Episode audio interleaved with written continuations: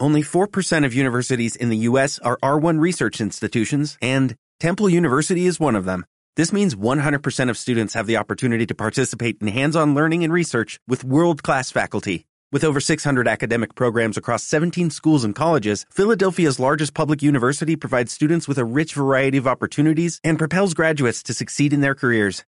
Temple University. Schedule a campus tour today at admissions.temple.edu/visit.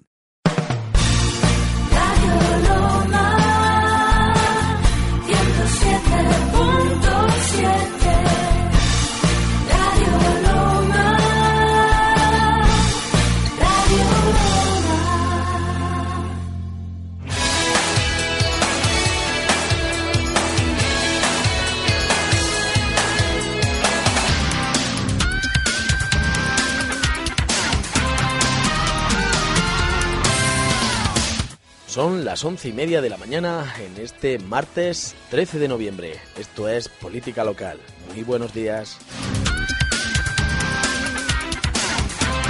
Comenzamos este tercer programa. Desde ya saben que tienen abiertas varias vías de comunicación en nuestro perfil de Facebook,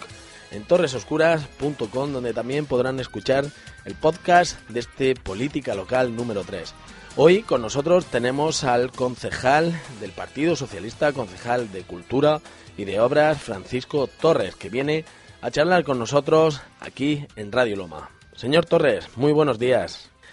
Paco, eh, cuéntanos un poco, venimos del verano, llevamos mucho tiempo sin hablar contigo y nos gustaría saber eh, que nos hiciese un pequeño balance de todas las actividades culturales que ha habido en este pasado verano, que han sido muchas, sobre todo musicales,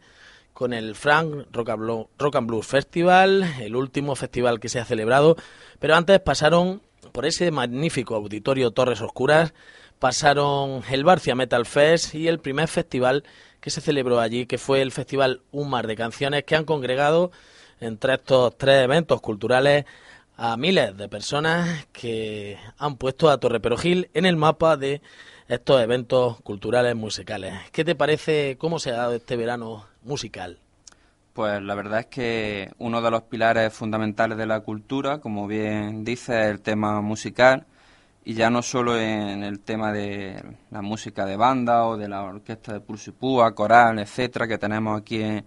nuestro pueblo, sino eh, tres pilares fundamentales, como bien dices, que son el Mar de Canciones, el Barcia Metal Fest y el Fran Rock and Blues Festival. La verdad es que eh, son unos festivales que, nos proyectan eh, no solo a nivel andaluz, sino dentro de, del panorama nacional. El Más de Canciones es un festival que la verdad es que se ha consolidado bastante bien, sobre todo a raíz de, del año 2011, cuando se celebra por primera vez el certamen andaluz, de, canción, de, autor, Desencaja, si no me equivoco que se celebra la final desde entonces aquí, eh, de canción de autor. Y la verdad es que es un, es un festival que, que, tiene una gran solera y yo creo que es de uno de los más, de los más queridos en, el pueblo. Creo que el balance es muy, muy positivo en los tres casos, cada uno en, en su tipo de música y, y la verdad que creo que tiene que ser una apuesta de, de la concejalía y, y del equipo de gobierno seguir manteniendo estos festivales. Porque no hay que olvidar que la Concejalía de Cultura es también la encargada de que, de que estos festivales, en cierto grado, sigan sobreviviendo eh, de una manera un poco sostenible, ¿no? Aunque si se puede llamar sostenible, pero, pero sí es cierto que gracias a estos eventos eh, no se cuantifica también eh, acorde a la subvención, sino también la contraprestación que, estos eventos tienen hacia Torreperogil y, sobre todo hacia esa marca de dinámico y cultural que, hace poco estrenaban, ¿no? Pues la verdad es que sí, que eh, por ejemplo en el caso de Más de Canciones la aportación económica de la concejalía en el global del coste de, de este evento, pues la verdad es que es una parte, me atrevo a decir, casi mínima, porque tiene otras fuentes de financiación. Pero en los otros dos casos, en el Barcia Metal Fest y en el Fran Rock and Blue Festival, pues la verdad es que prácticamente es, casi la financiación exclusiva pues, por parte del ayuntamiento y por, con la ayuda también de algunos patrocinadores. pero es cierto que ese dinero que, se invierte, como bien dice, se multiplica, yo me voy a atrever a decir casi por 10. Posiblemente la aportación del ayuntamiento al final, lo que se dejan aquí las personas que vienen y participan en estas actividades, pues yo creo que, a la vista está en el tema hostelero, en restaurantes, bares, en los hoteles que tenemos aquí en el pueblo, pues yo creo que,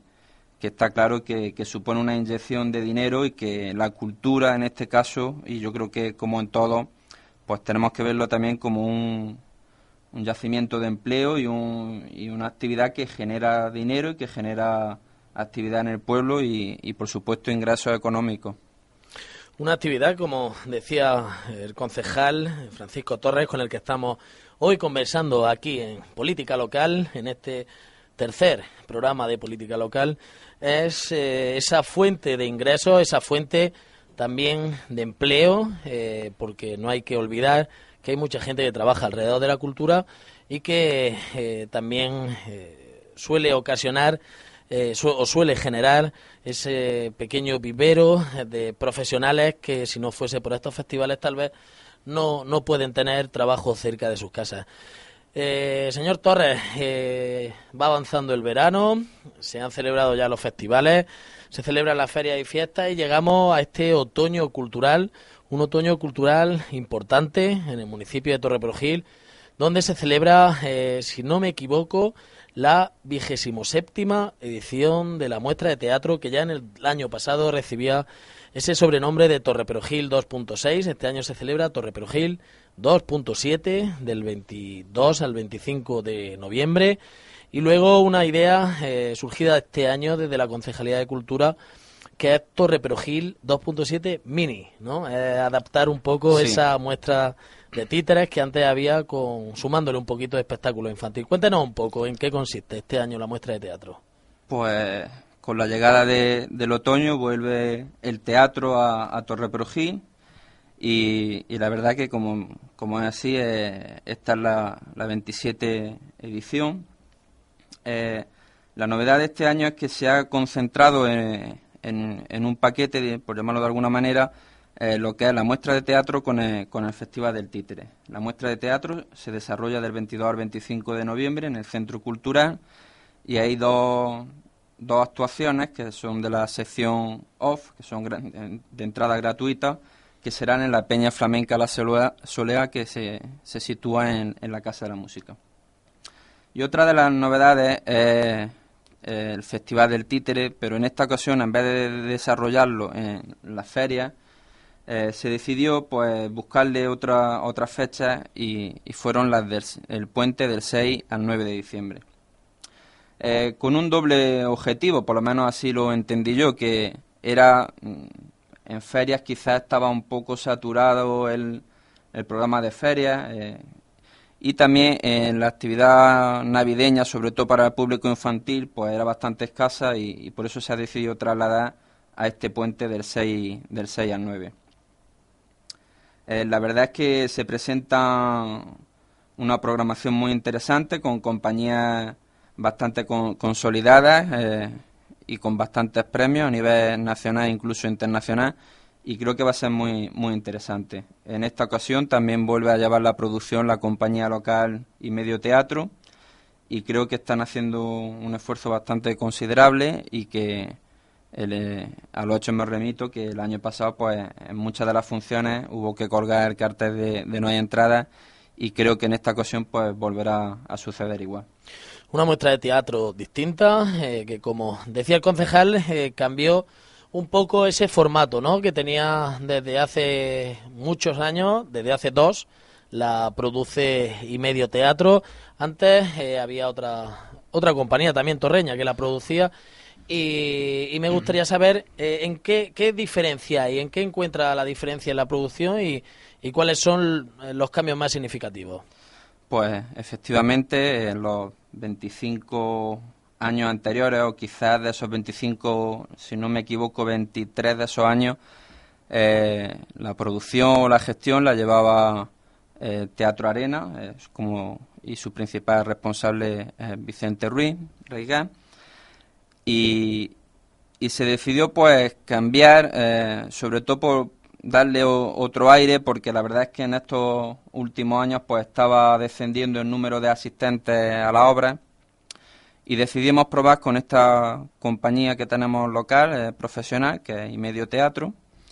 y la verdad que yo creo que el resultado ha sido bastante bueno. Eh, las principales diferencias, creo yo, pues han sido el tema de eh, un poco la orientación de los espectáculos. Quiero decir que se busca más un tipo de compañías más relacionadas con, el humor, eh, dirigida a un público más, más joven. También eh, los espacios no solo se concentran las funciones en el centro cultural, sino que se llevan a otros sitios como una manera también de llevar la cultura hacia donde está la gente. El año pasado eh, se llevó al mercado de Abasto y en, esta ocasión será a la Peña Flamenca La Solea con dos espectáculos que en cierto modo están relacionados con, con el flamenco. Y yo creo que en el tema de lo que es la, la gestión ha mejorado sobre todo en el tema mm, de la promoción, de la publicidad. Se le está dando mayor difusión a través de, de, los, de la prensa escrita, a través de Internet, una página propia que tiene la muestra, en Facebook creo que, tiene más promoción y eso hace que llegue a, otro tipo de público que quizá antes pues a lo mejor no, no se acercaba tanto al teatro. También hay que decir que hay otra serie de, de compañías o de funciones que van dirigidas al público familiar. Se tiene también mucho en cuenta el tema infantil, sobre todo hay una actuación que es específica para bebés, que es un, eh, es una ¿Para cosa, Sí, para bebés de, de, de 1 a 5 años, en las que asisten los bebés acompañados de su padre o de su madre. Y es una cosa que está ahora en, en boga y, creo que es muy interesante pues acercar el teatro a, a todo tipo de público y de edades. Interesante, interesante. Eventos culturales que se celebran en Torreperogil durante todo el año, pero muy curiosos y también muy recomendables estos, eh, este otoño cultural basado también en esta muestra de teatro Torreperogil 2.7. Señor concejal, eh, hay eh, algunas opiniones que hablan de pan y circo. su concejalía tiene mucho que ver en esta afirmación. ¿Usted cree que las políticas que están realizando eh, son de pan y circo? Pues rotundamente no. no porque yo considero que, el pan y circo es, otra cosa. Eh. Aquí en estas actividades, en concreto, por ejemplo, esta última que acabamos de, hablar, eh, lo que es la sección oficial, pues tiene, tiene su entrada, es decir, que el que asiste lo hace porque, porque quiere eh, hay otra serie de actividades eh, gratuitas, como en la sección off que hemos estado comentando. Pero vamos, que estamos hablando de, unos precios mínimos. Eh, el abono para los cuatro días de la sección oficial tan solo son 10 euros. El tema del teatro o la muestra de teatro mini, pues son entradas de, de 2 3 euros. Y la verdad es que lo de, lo de pan y circo me sorprende porque esa expresión viene de la época romana, cuando en el, en el circo, sobre todo en los, en los, anfiteatros, pues iba la gente a, a ver los espectáculos de gladiadores y de fieras, y que eran la válvula de escape de aquel momento. Y salían los carros lanzando bollos de pan hacia el público y por eso se recibe esa expresión. Y quizás, tengo que decirlo, eh, aquí cuando se ha repartido en vez de pan, paella o caldereta, ha sido en otras ocasiones y creo que esto es un poco más serio y que la cultura no se merece que, que, se, califique de esa manera. Cultura, eh, cambiamos un poco el tercio de esta, de esta entrevista. Aquí estamos hablando con, hoy con Francisco Torres, concejal de Cultura del Ayuntamiento de Torreperogil. Y eh, no se me podía escapar la ocasión también para preguntarle sobre el patrimonio, porque el patrimonio también es, también es cultura y también está dentro de, su área. Torre Perogil tiene un patrimonio que todos conocemos, eh, como son el castillo de Perogil, eh, nuestra iglesia de Santa María y sobre todo ese conjunto histórico monumental que comprende estas que estamos diciendo, pero también tiene otro patrimonio oculto que tengo entendido que, que usted conoce bien y que nos gustaría que nos contase un poquito aquí en, política local. Pues efectivamente, aunque el mayor patrimonio que tenemos aquí en, Torre Perugil es, su gente y, las actividades que desarrollan, en el tema arquitectónico, pues la verdad es que ahí está, eh, es un poco más reducido que, el que hay en otras localidades de aquí vecinas. Eh, de todo es conocido el, castillo de Perojí, conocido como las Torres Oscuras o la iglesia de Santa María, incluso la ermita de, la Virgen de la Misericordia. Pero es cierto que hay otro tipo de patrimonio que, son las viviendas, las viviendas más señoriales o incluso las viviendas tradicionales, populares, que con la reciente aprobación del Plan General de Ordenación Urbana, pues uno de sus aspectos es un, o parte es un catálogo de elementos de interés urbanístico en el que han quedado protegidas tanto viviendas como una serie de espacios o hitos urbanos, como puede ser la, calle de la, de la Fuentecilla o el arco de los arcos de la calzada.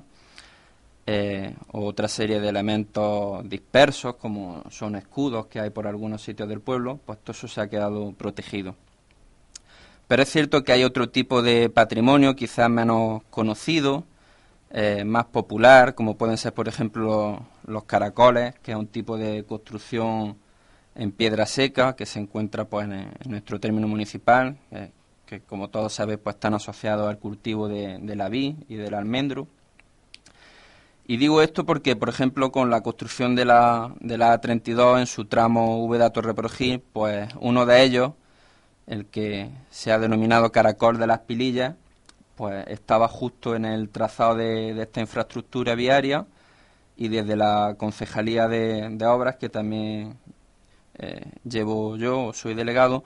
pues se decidió desmontarlo por si había posibilidad en el futuro de de volver a reconstruirlo pues en alguna zona verde o en, algún lugar. Eh, también se han, se han, realizado otra serie de, actuaciones relacionadas con el patrimonio, como puede ser la recuperación de, del Pilar de Salamanca, que se encuentra en la vía pecuaria Úbeda Cazorla, cerca del cortijo de San Marcos, eh, que se encontraba seco y pues se decidió que, que corriera otra vez el agua y sobre todo pues la verdad que eh, los ganaderos transhumantes que, pasan por ahí en el verano, pues lo agradecieron bastante. Hubo otra recuperación que, quizás es poco conocida, que fue una reparación del puente de la Godina, que aunque es de una cronología más reciente, pero también creo yo que forma parte de, nuestro patrimonio y también se actuó sobre él. Otra cosa interesante fue una, la recuperación de, una herrería de la calle Andalucía, de todo el material que había allí, del yunque, de, elementos de la fragua, de herramientas, eh, por si alguna vez en el futuro pues, pueden eh, ser utilizadas en la musealización de algún espacio. Otra actuación interesante fue también eh, la iluminación artística de, de, los arcos de la calzada de la Virgen, también en el plano de fomentar un poco pues lo que es el urbanismo y mejorar el aspecto del pueblo. Y yo creo que una de las mm, tareas que tenemos por delante es el tema de, la recuperación y puesta en valor de, la fábrica de harina de, de Zárate. Es un espacio único que no podemos dejar la oportunidad de que, de que eso pues genere actividad y yo creo que eh, el utilizarlo como un espacio, un espacio museológico o museográfico, pues creo que es interesante y, tenemos que trabajar sobre él. Hace usted referencia a un espacio, eh, a un museo, a un futuro museo que, que, se puede construir o que se puede utilizar un edificio para, para albergar esa instalación. Hablaba de la fábrica de harina de Zárate, pero tal vez hay gente que se pierde un poco eh, dónde se ubica este inmueble. ¿Nos puede explicar un poco cuál es ese proyecto o esa, esa intención de, realizar ahí el museo? Pues este, esta antigua fábrica se ubica en el actual solar eh, que ocupaban las instalaciones de aceite Zárate entre la calle Santa María y la calle África. Y dentro del Plan General de Ordenación Urbana se contempla la apertura de una calle, desde la calle Severo Ochoa, continuarla, dijéramos, hacia la calle África. Entonces la intención es que este edificio, eh, que albergaba la, fábrica de harina, pues se quede dentro de lo que es la, las zonas verdes o la cesión que tiene que hacer la, empresa o propietaria de, los terrenos. Eh, el inmueble está protegido por el Plan General de Ordenación Urbana dentro del catálogo de, elementos de interés urbanístico que he comentado antes y entonces no se permite su, su demolición. Pero más que el continente, que puede ser interesante por la tipología del edificio, creo que lo más importante es el contenido, que es la, propia maquinaria que se encuentra allí, eh, si no me equivoco más, desde los años 50, y que la verdad es que creo que en todos los alrededores pues se han ido desmantelando y yo creo que, que no queda ninguna, y creo que es una oportunidad única el poder recuperar esa maquinaria a su espacio y que a la paz el propio edificio sirva de soporte o, albergue pues ese posible museo o zona de exposiciones o como se vea conveniente. Es, una, es un objetivo primordial de su concejalía, la construcción de este museo en, dentro de, esta legislatura. La verdad es que dentro de esta legislatura lo, veo difícil. Vamos a hacer todo lo posible, pero lo veo difícil por una sencilla razón, porque es que eh, el actual propietario de esos terrenos lo primero que tiene que hacer es desarrollar esa unidad de ejecución y entonces una vez que la desarrolle eh, tiene que proceder a la cesión de ese inmueble. Es decir, que ahora mismo no es propiedad municipal, aunque lo tenga que ceder por obligación, pero hasta que no lo desarrolle pues no llegará el momento. Entonces lo veo difícil. La verdad es que hay buenas relaciones con, con el propietario, pero quizás que, sea difícil esta legislatura, pero haremos todo lo posible. Una legislatura que todavía eh, quedan más de dos años de legislatura, una concejalía, la de Cultura y la de Obras, que es la que regenta nuestro invitado de hoy aquí en Política Local, eh, Francisco Torres, concejal del Ayuntamiento de Torre Gil y con el que estamos conversando. Eh, Paco, hay varios proyectos, como nos hablaba, eh, hay varias actuaciones a lo largo del año que no has analizado en tu intervención anterior, pero también se presenta un invierno cultural aquí en Torre Gil que es interesante también, ¿no? Sobre todo por, los colectivos que participan, en fin, por, la, por las fechas en las que nos encontramos. Desde la Concejalía de Cultura, ¿qué, se está preparando para, para estas próximas fechas? Pues las actividades que se presentan ahora en otoño, eh, y principios del invierno principalmente son eh, el día 17, contamos con el 26 Encuentro eh, Nacional de Orquestas de Pulso y Púa que organiza la Asociación Musical Isa Albeni de Torre Perugín, que será el 17 de noviembre en el Centro Cultural Alfonso Fernández Torres. Seguidamente contaremos con, con, la muestra de teatro del 22 al 25 de noviembre, la muestra de teatro mini o Festival del Títere, que será del 6 al 9 de, diciembre, eh, que me gustaría también destacar la actuación de, del grupo de madres teatreras que provienen del Colegio de, la Misericordia, que están haciendo una labor estupenda en lo que es pues, la preparación de, de, su, de su escenografía y de su y de las obras que interpreta y sobre todo pues ese amor o cultura que le están inculcando a, su hijo hacia el teatro y hacia la cultura en general.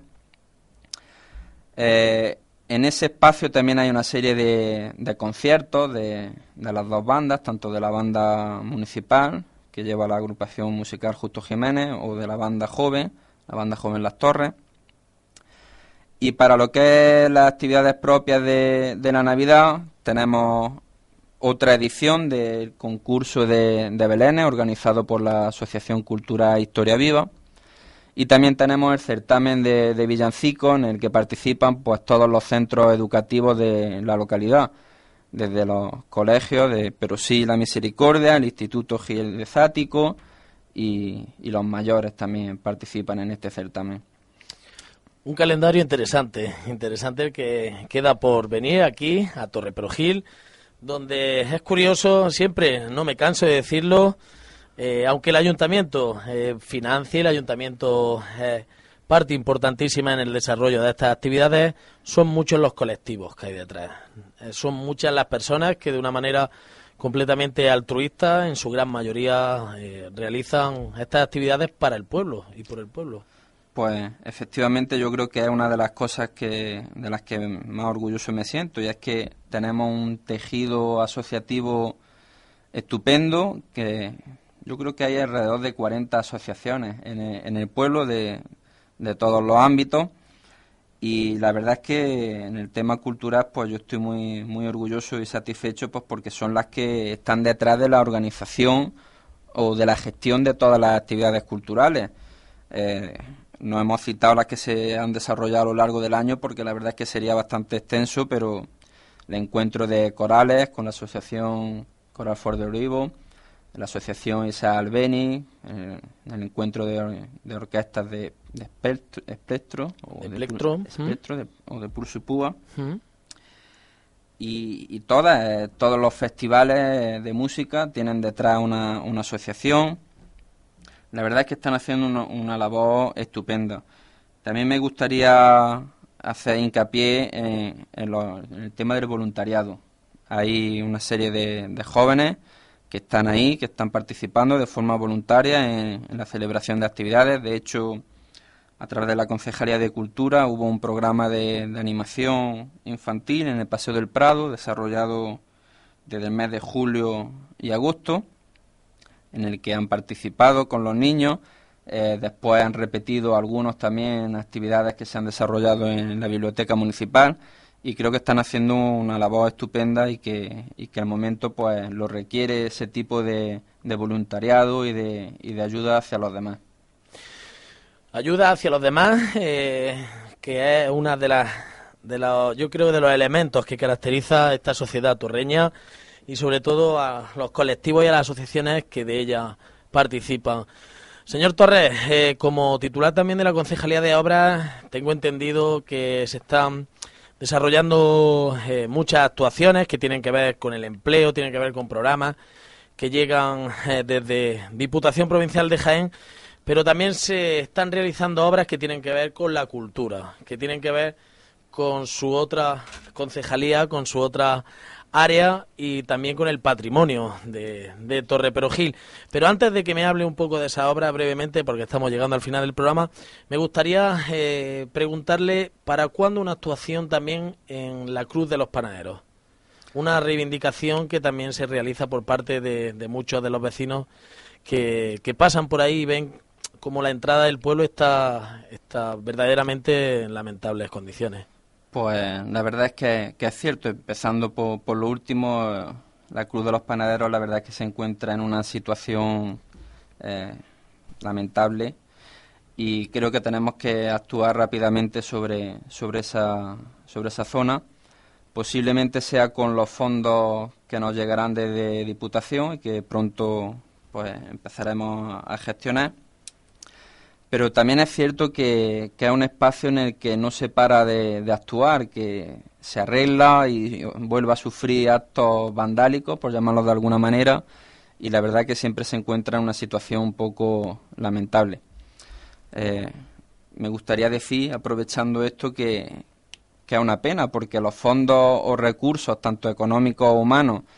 que se vuelven a destinar a reparar una cosa eh, son fondos que se pierden en crear algo nuevo, en mejorar algo. La verdad es que deberíamos pensar un poco sobre ello. Y en el tema de, obras y edificios públicos eh, relacionados con, la cultura, pues uno de ellos es la Casa de la Música, eh, en la que estamos realizando una serie de obras, sobre todo en la primera planta, que se ha procedido a su demolición total y la intención es crear pues una zona multifuncional en la que se puedan albergar eh, actividades de mediano formato, quiero decir, orientadas a unas 50 o 60 personas, pues como pueden ser la presentación de un libro o una conferencia, eh, pero también es intención que, que sirva de, de sala de exposiciones. Actualmente contamos con una sala de exposiciones en el centro de asociaciones, en la calle Lope de Vega, eh, pero quizás creo que, se podía mejorar esa ubicación y yo creo que la Casa de la Música, en la calle Andalucía, donde estaba antiguamente el centro médico, pues es un edificio bonito, que se le puede sacar rendimiento, creo que lo vamos a conseguir con esta obra, y que es un sitio más pasajero y más céntrico y creo que más atractivo pues a acercarse cuando hay un, un tipo de, de actividad como es una exposición. Son muchas las actividades, son muchas también las novedades en el área de cultura del Ayuntamiento de Torreperugil. Estamos llegando al final de este programa Política Local, de este tercer eh, tercera edición en esta nueva temporada. Les recuerdo que desde ya tienen nuestros perfiles de Facebook, eh, sobre todo nuestro teléfono, el 953-778-388, y nuestro correo electrónico radioloma.es para enviar sus preguntas, para enviar eh, todo aquello que tenga que ver con política local. Paco Torres, eh, nos queda un minutito, pero sí me gustaría eh, que nos contase brevemente cuál es la sensación que tiene acerca de la situación actual que tenemos de crisis cultural y cómo el Ayuntamiento de Torreperogil va a intentar, en lo que le queda de legislatura, fomentar un poco más que esa, esa cultura aquí en un pueblo tan característico como este no se pierda pues en este contexto de, crisis económica y social y de valores, hombre, yo creo que, que en Torreperogí no tenemos crisis cultural, es uno de los aspectos en los que más se trabaja y en los que más volcada está, está la población, la gente. Eh, participa todo el mundo en distintas asociaciones, casi todas culturales o la inmensa mayoría y creo que nosotros no tenemos problemas y que no tenemos crisis cultural. Eh, vuelvo a decir que la, crisis, que la cultura no tenemos que demonizarla, sino que tenemos que verla como un, eh, una actividad que genera empleo a los propios actores, escritores, escultores, lo que sea, cada uno en su, en su faceta, pero que hay otra gente que, que está trabajando alrededor de la cultura, pues en temas de iluminación, de sonido, de transporte, eh, infinidad de profesiones que, giran en torno a la cultura y creo que se tiene que seguir apostando por la cultura como, como generador de, riqueza y creo que también, pues aparte del ocio que pueda eh, generar las actividades culturales, eh, tenemos que verlo como, como, un yacimiento de empleo incluso y como una actividad que, que genera ingresos y que en nuestro pueblo pues también es un atractivo turístico, por llamarlo de alguna manera. Si algo nos identifica o conocen a Torre Perují en otros lugares es por la cultura que desarrollamos aquí en, nuestro pueblo. Francisco Torres, muchas gracias. Hemos llegado al final de este Política Local. Muy agradecido de que pase por los micrófonos de Radio Loma y nos vemos pronto. Pues muchas gracias a Radio Loma por, contar conmigo y, nos veremos en otras ocasiones porque la verdad es que hay otras muchas cosas de las que hablar. Y a ustedes nada, les emplazo al próximo programa que tendrá lugar este próximo jueves que tendremos con nosotros a Juan Jiménez, concejal del Partido Popular y que vendrá también a charlar un ratito con nosotros aquí en Política Local. Saludos y buen día.